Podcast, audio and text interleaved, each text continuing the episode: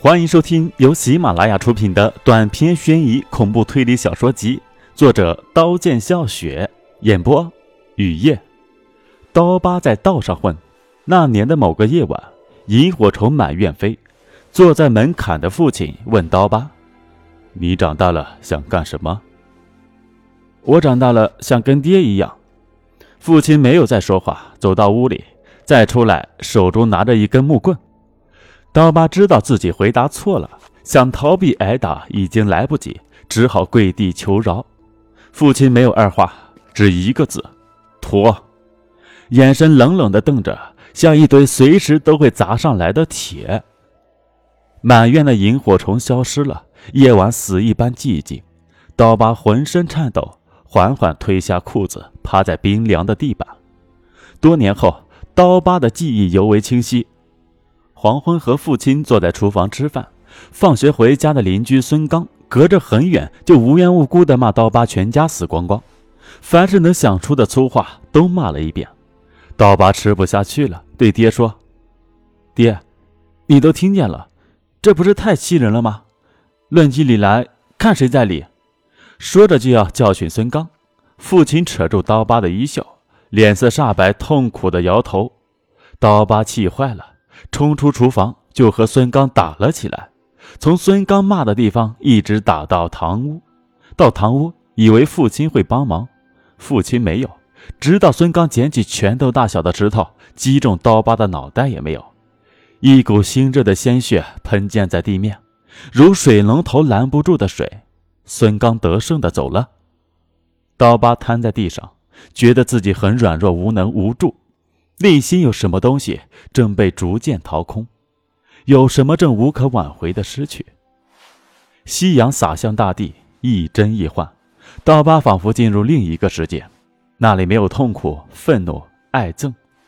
很久以后，还瘫着，血凝住了，望着一团团从自己脑袋流出的血，又望着一副事不关己、依旧津津有味吃饭的父亲，觉得父亲不是人。刀疤每次被打、被别人欺负，父亲不是挂起清高的脸，就是横直鼻子、竖瞪眼的吼。越吼，刀疤越软弱；越软弱，欺负刀疤的人就越多。打了很多次架，没有几回是赢了的。脸上、身上留着耻辱的疤痕，严重贫血，难怪在太阳底下站一会儿就头晕眼花，会在开学典礼的第一个早晨晕倒。更严重的是。对精神的摧残，心灵越来越扭曲。在学校，刀疤软弱、自卑，考试常常带零蛋回家，每学期总会带几个零蛋回家。这时，父亲就会打刀疤，打的次数越多，刀疤带回零蛋回家的次数就越多。挨打早已习以为常，麻木了，随你怎么打，反正不想活了。几次在厕所自杀未遂，喝毒药也没死。整日神情恍惚，瘦得像竹竿。同学们见了都摇头，老师见了也都叹息。谁都不关心刀疤，不把刀疤当人看。终于在六月毕业，踏入社会，刀疤自由了，远离故乡，远离再也不想回去的家。以为会过得不错，但好景不长。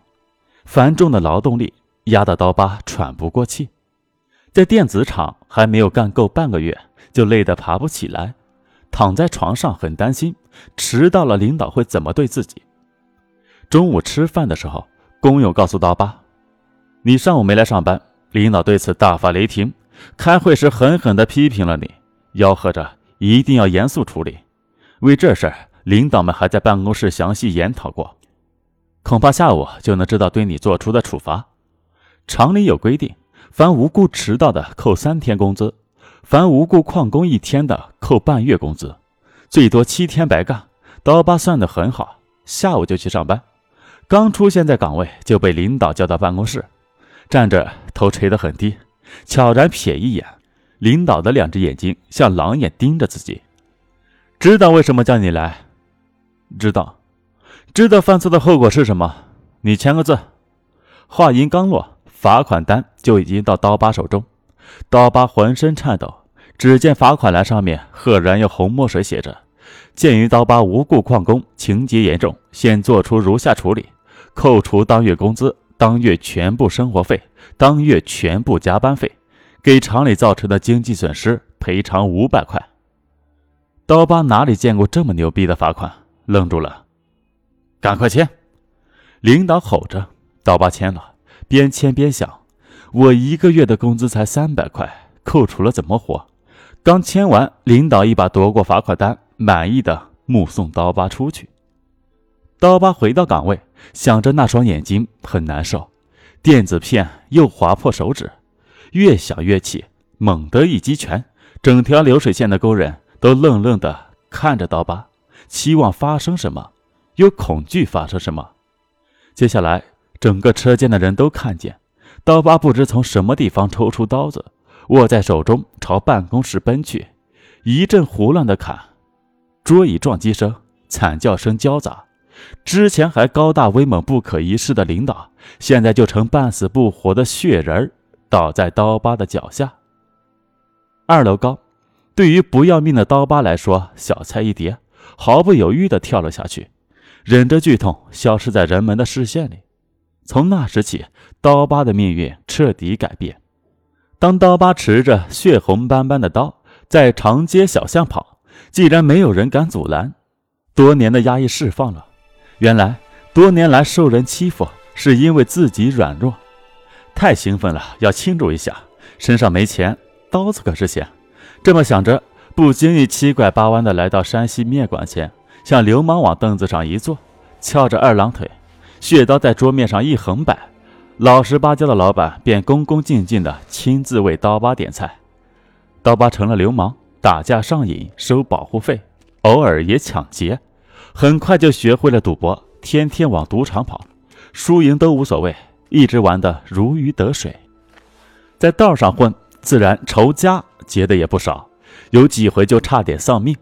对方四五个人挥刀砍刀疤，幸亏不远处就是医院。一次是打的刚到家门口，一辆斜冲过来的摩托车只差几米就撞到刀疤，幸亏及时跑到院内，才逃过一劫。在这条道上混，都是提着脑袋玩命的，自己的命不值钱，父亲的呢，有时候也怕，因为有人在电话里威胁父亲，父亲也打过来电话问自己是什么时候回家。我很害怕，父亲也会害怕，打自己的时候怎么不害怕？挂了电话，总觉得不对劲，又给父亲打电话关机了，心里咯噔几下，开始拼命回忆有多久不曾与父亲通过电话。有多久不曾和父亲见过面？父亲的模样模糊了，有几个春节没有在家过了。忽然觉得很孤单，觉得又是多年前那个夜晚被父亲用棒打的孩子。此刻是多么想靠在父亲宽厚的胸膛，即使经常被父亲打。刀疤想回家了，想和父亲在一起，不想过打打杀杀、提着脑袋玩命的日子了。凉风呼啦啦刮来。悬的树叶哗啦啦响，趁着夜色，刀疤狠狠地吐了口唾沫，窜进了一家酒馆，几瓶啤酒下肚，有些醉，记起多年前那个萤火虫满院飞的夜晚，父亲的话：“你长大了想干什么？长大了想干什么呢？现在已经长大，现在在干什么呢？做了决定，回家。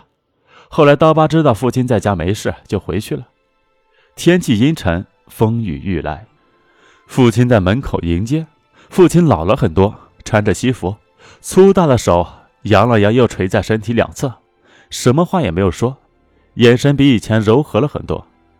刀疤拖着沉重的箱子进屋，闻到小时候就爱吃的魔芋炒肉丝的香味。六月，父亲到哪里弄的魔芋丝？父亲往刀疤的碗里夹菜，刀疤悄然一瞥。父亲的眼睛已经湿润，终于控制不住情绪。刀疤，你知道你在外面的这几年我有多担心？你整天打打杀杀的，也不学个好。我每年盼啊等啊，就是不见你回来。你如果在外面有个三长两短，叫我怎么活？刀疤的鼻子一酸，眼泪也不争的流出，连同鼻涕流到碗里。后来。刀疤一个人坐到后院的长板凳上，望着依旧是多年前的天空。院子里的葡萄藤换了一茬又一茬，依然翠绿欲滴。离家漂泊的这些年，故乡发生了很大的变化。自己不在的这几年，父亲是怎么过的？谁也无法重演生活，谁也无法替代别人生活。刀疤终于明白，其实无论这世界多么残酷，只要心灵溢满阳光，世界就是美的。本集播讲完毕，感谢您的收听，欢迎订阅。